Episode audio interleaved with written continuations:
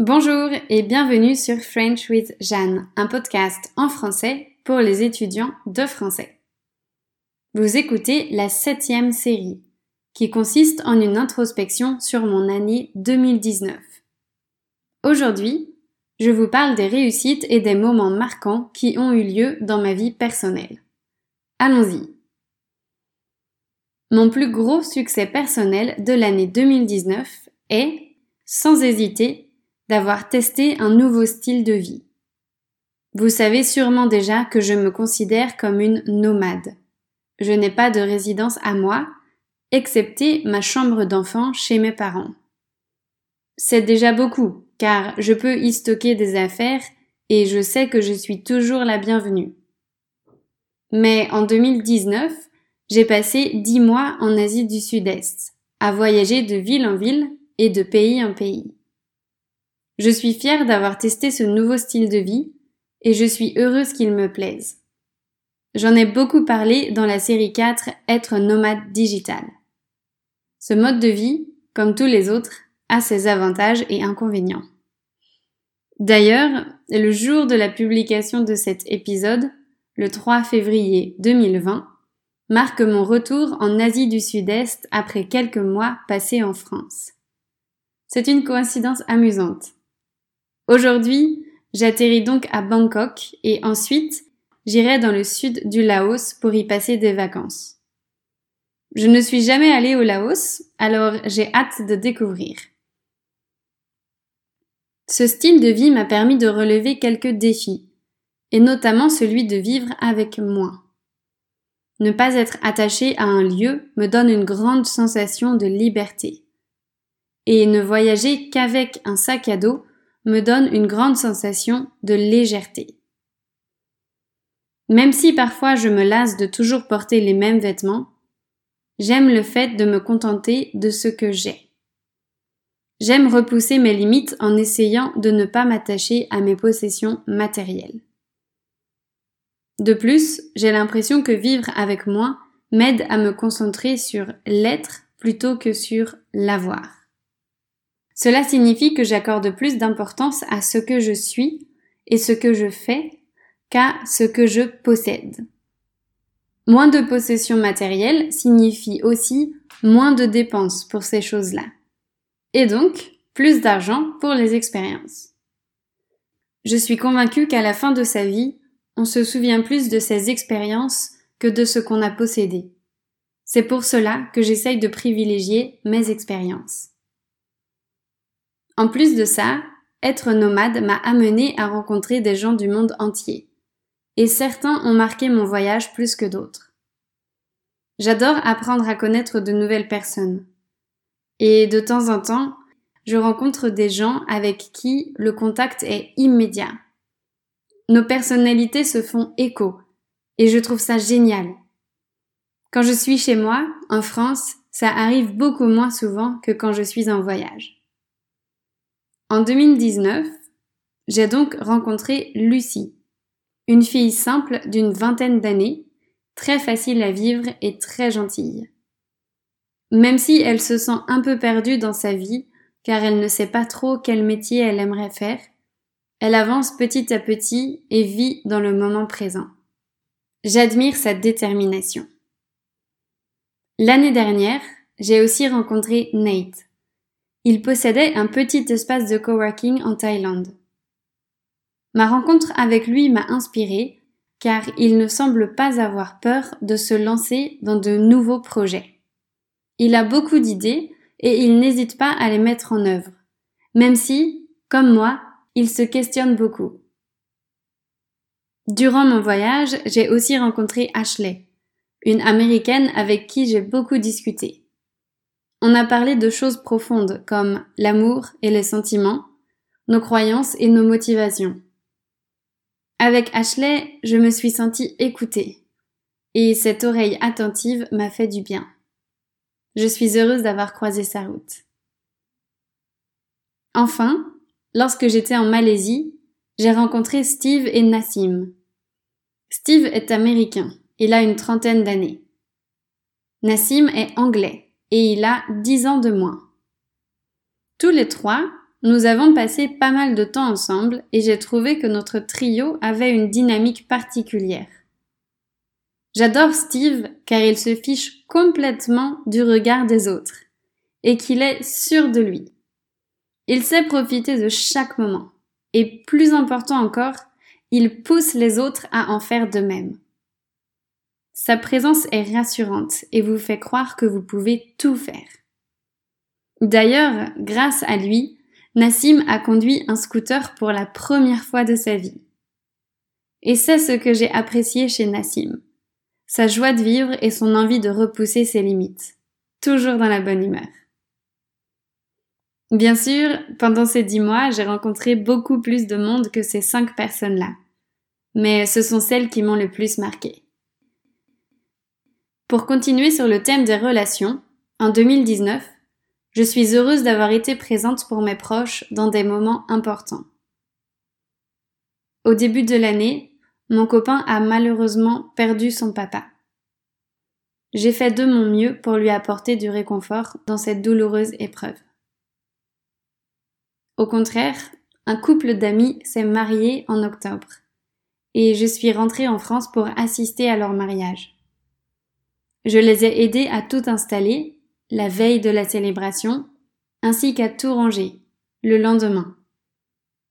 Et puis, pendant la cérémonie, j'ai fait un discours avec une amie. C'était la première fois que je faisais un discours, et j'avais beaucoup hésité à cause de ma peur de parler en public. Mais en même temps, c'était une belle occasion de faire une déclaration d'amitié à mon ami. J'ai dépassé ma peur et j'ai écrit un discours que je voulais simple et léger, mais avec du style.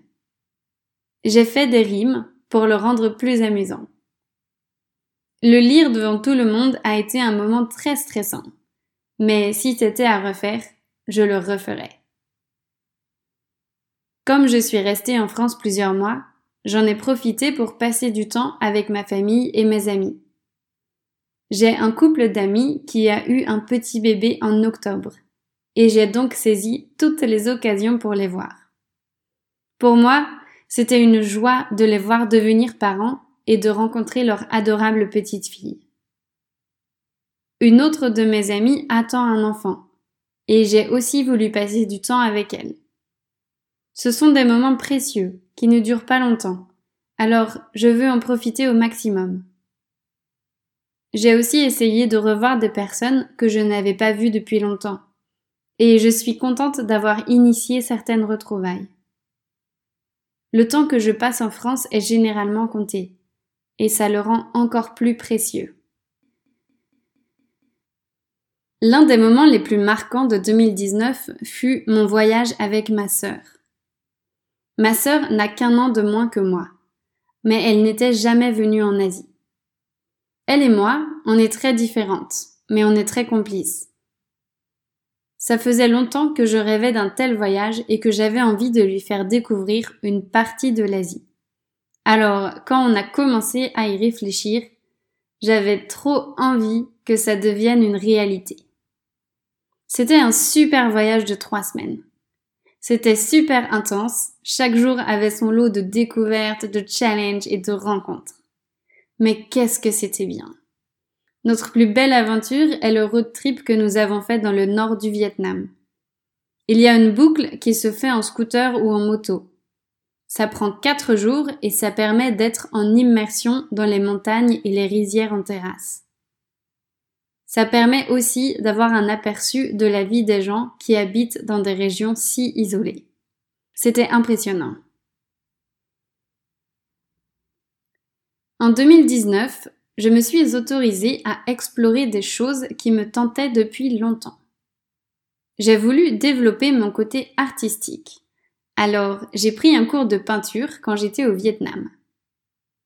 En France, j'ai acheté un peu de matériel d'aquarelle pour continuer. Je ne sais pas si je vais continuer à peindre, et d'ailleurs, pour le moment, mes peintures ne sont pas superbes. Mais ce n'est pas ça qui est important.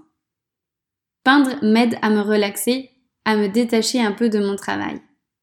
Et puis, j'aime mélanger les couleurs et tester différentes techniques. Qu'importe si le résultat n'est pas satisfaisant. J'ai aussi testé le yoga. C'est un sport qui m'a toujours attiré, mais je n'avais jamais osé essayer. Quand j'ai vu qu'il y avait un petit club de yoga près de mon appartement, au Vietnam, j'ai pensé que c'était un signe et que c'était le moment parfait pour essayer. Je n'ai participé qu'à trois cours et j'ai un peu souffert parce que je ne suis pas du tout sportive, mais j'ai trouvé ça agréable. J'ai bien aimé découvrir des techniques de respiration et essayer de tenir des positions improbables. J'ai aussi voulu approfondir mon côté spirituel. La spiritualité est différente pour chaque personne, je crois. Pour moi, c'est le fait de me connecter avec mon moi profond. Au début de mon voyage, j'ai participé à une danse extatique et je crois que ça a été une expérience décisive. Pendant cette longue danse où personne ne juge personne, je me suis sentie libre d'être moi-même. C'était assez déstabilisant. Ensuite, aux Philippines, j'ai participé à une session de Reiki. Pour ceux qui ne connaissent pas, le Reiki est une forme de médecine alternative qui vise à rétablir les énergies du corps. J'étais très intriguée par le Reiki, alors quand une copine a organisé une session de découverte, j'ai sauté sur l'occasion. Concrètement, j'étais allongée par terre et une femme a placé ses mains au-dessus de mon corps, à différents endroits. Sur mon front, sur ma poitrine, sur mon ventre et sous mes pieds. Moi, je n'ai rien senti. Par contre, la femme a senti des énergies. Juste après la session, elle a fait une petite analyse qui s'est révélée très juste. C'était assez troublant d'entendre des choses vraies à propos de moi sortir de la bouche d'une inconnue. J'aimerais bien réessayer cette expérience. Enfin, en 2019, j'ai acheté un mini jeu de tarot de Marseille. J'en avais envie depuis longtemps, mais je n'osais pas, car ça touche un peu à l'ésotérisme et j'avais peur du regard des autres. Cela dit, je ne regrette pas. J'utilise mon jeu de tarot de manière intuitive, afin de mieux cerner mon intuition. Moi, je suis quelqu'un qui réfléchit beaucoup. Je réfléchis tellement que parfois, je ne sais plus ce que je veux vraiment. Ce jeu de tarot est mon outil pour me connecter à mes envies réelles. Je ne m'en sers pas du tout pour prédire l'avenir, comme d'autres aiment le faire. Non, pour moi, ce sont des moments très personnels qui m'aident à me recentrer sur moi-même. On pourrait comparer ça à de la méditation. En 2019, je me suis offert plus de cadeaux que d'habitude. En général, je fais attention à ce que je dépense. Je pèse le pour et le contre et je ne fais pas d'achats impulsifs. L'année dernière, j'ai lâché un peu prise par rapport à ça. Juste un peu. Par exemple, il y a un spot de plongée unique au monde aux Philippines, qui permet de voir un certain type de requin. La plongée est un sport qui coûte cher et le prix me fait toujours hésiter. Cette fois, je me suis dit que c'était une occasion unique et que je devais le faire, même si je n'étais pas très riche. Sans regret. C'était la meilleure plongée que j'ai faite et aujourd'hui encore, je suis émerveillée par tout ce que j'ai pu voir dans l'eau. Les autres cadeaux que je me suis fait à moi-même sont plus insignifiants, car ils concernent davantage les choses du quotidien. Je me suis plus facilement acheté des cocktails en admirant le coucher du soleil, ou des chocolats chauds après de longues journées de travail. J'ai aussi acheté quelques vêtements et quelques bijoux. Ça va un peu à l'encontre du minimalisme, mais quand je vois ces objets, ça me fait plaisir. Et je crois que c'est ça, l'important. Ma dernière grande réussite de 2019 concerne mon état d'esprit. J'ai lu certains livres qui m'ont influencé, mais si je ne devais retenir qu'une chose, ce serait la notion de responsabilité extrême. Elle vient d'un livre qui s'intitule Extreme Ownership. Ce livre parle de prendre la responsabilité pour tout ce qui nous arrive, les bonnes choses comme les mauvaises. J'aime beaucoup cette idée car je la retrouve souvent dans ma vie quotidienne. Elle me permet de définir ma liberté d'action et d'accepter ma part de responsabilité. Par exemple, imaginons que je suis au restaurant avec mon copain et qu'on choisit de se partager une pizza. Évidemment, on ne veut pas la même. Si j'accepte de commander celle que mon copain préfère, alors je dois assumer ma décision. Je ne peux pas me plaindre de ne pas avoir eu ma pizza préférée, puisque j'ai accepté d'en commander une autre. De même, je ne peux pas en vouloir à mon copain et penser qu'il a imposé sa préférence, puisqu'au final, c'est ma décision. Avoir conscience de ma responsabilité m'aide à reconnaître mes choix et à ne pas avoir de ressentiment envers les autres. Une fois ma décision prise, je ne peux en vouloir qu'à moi-même si elle ne me satisfait pas. Je ne sais pas pourquoi, mais cette manière de voir les choses a changé quelque chose dans mon comportement. En fait, j'ai l'impression d'avoir plus de pouvoir. Je ne me vois plus comme une victime. Et si je veux être heureuse, à moi de prendre les bonnes décisions. Voilà, je crois que ça fait pas mal de succès et de moments marquants. L'année 2019 a été une très belle année pour moi. J'ai la sensation d'avoir grandi et d'avoir beaucoup appris à travers mes expériences et mes rencontres. C'était donc un plaisir de me remémorer tout ça. Comme la semaine dernière, je vous encourage à faire cet exercice pour vous. C'est une bonne occasion de pratiquer votre français. Je vous souhaite une bonne semaine et à lundi prochain.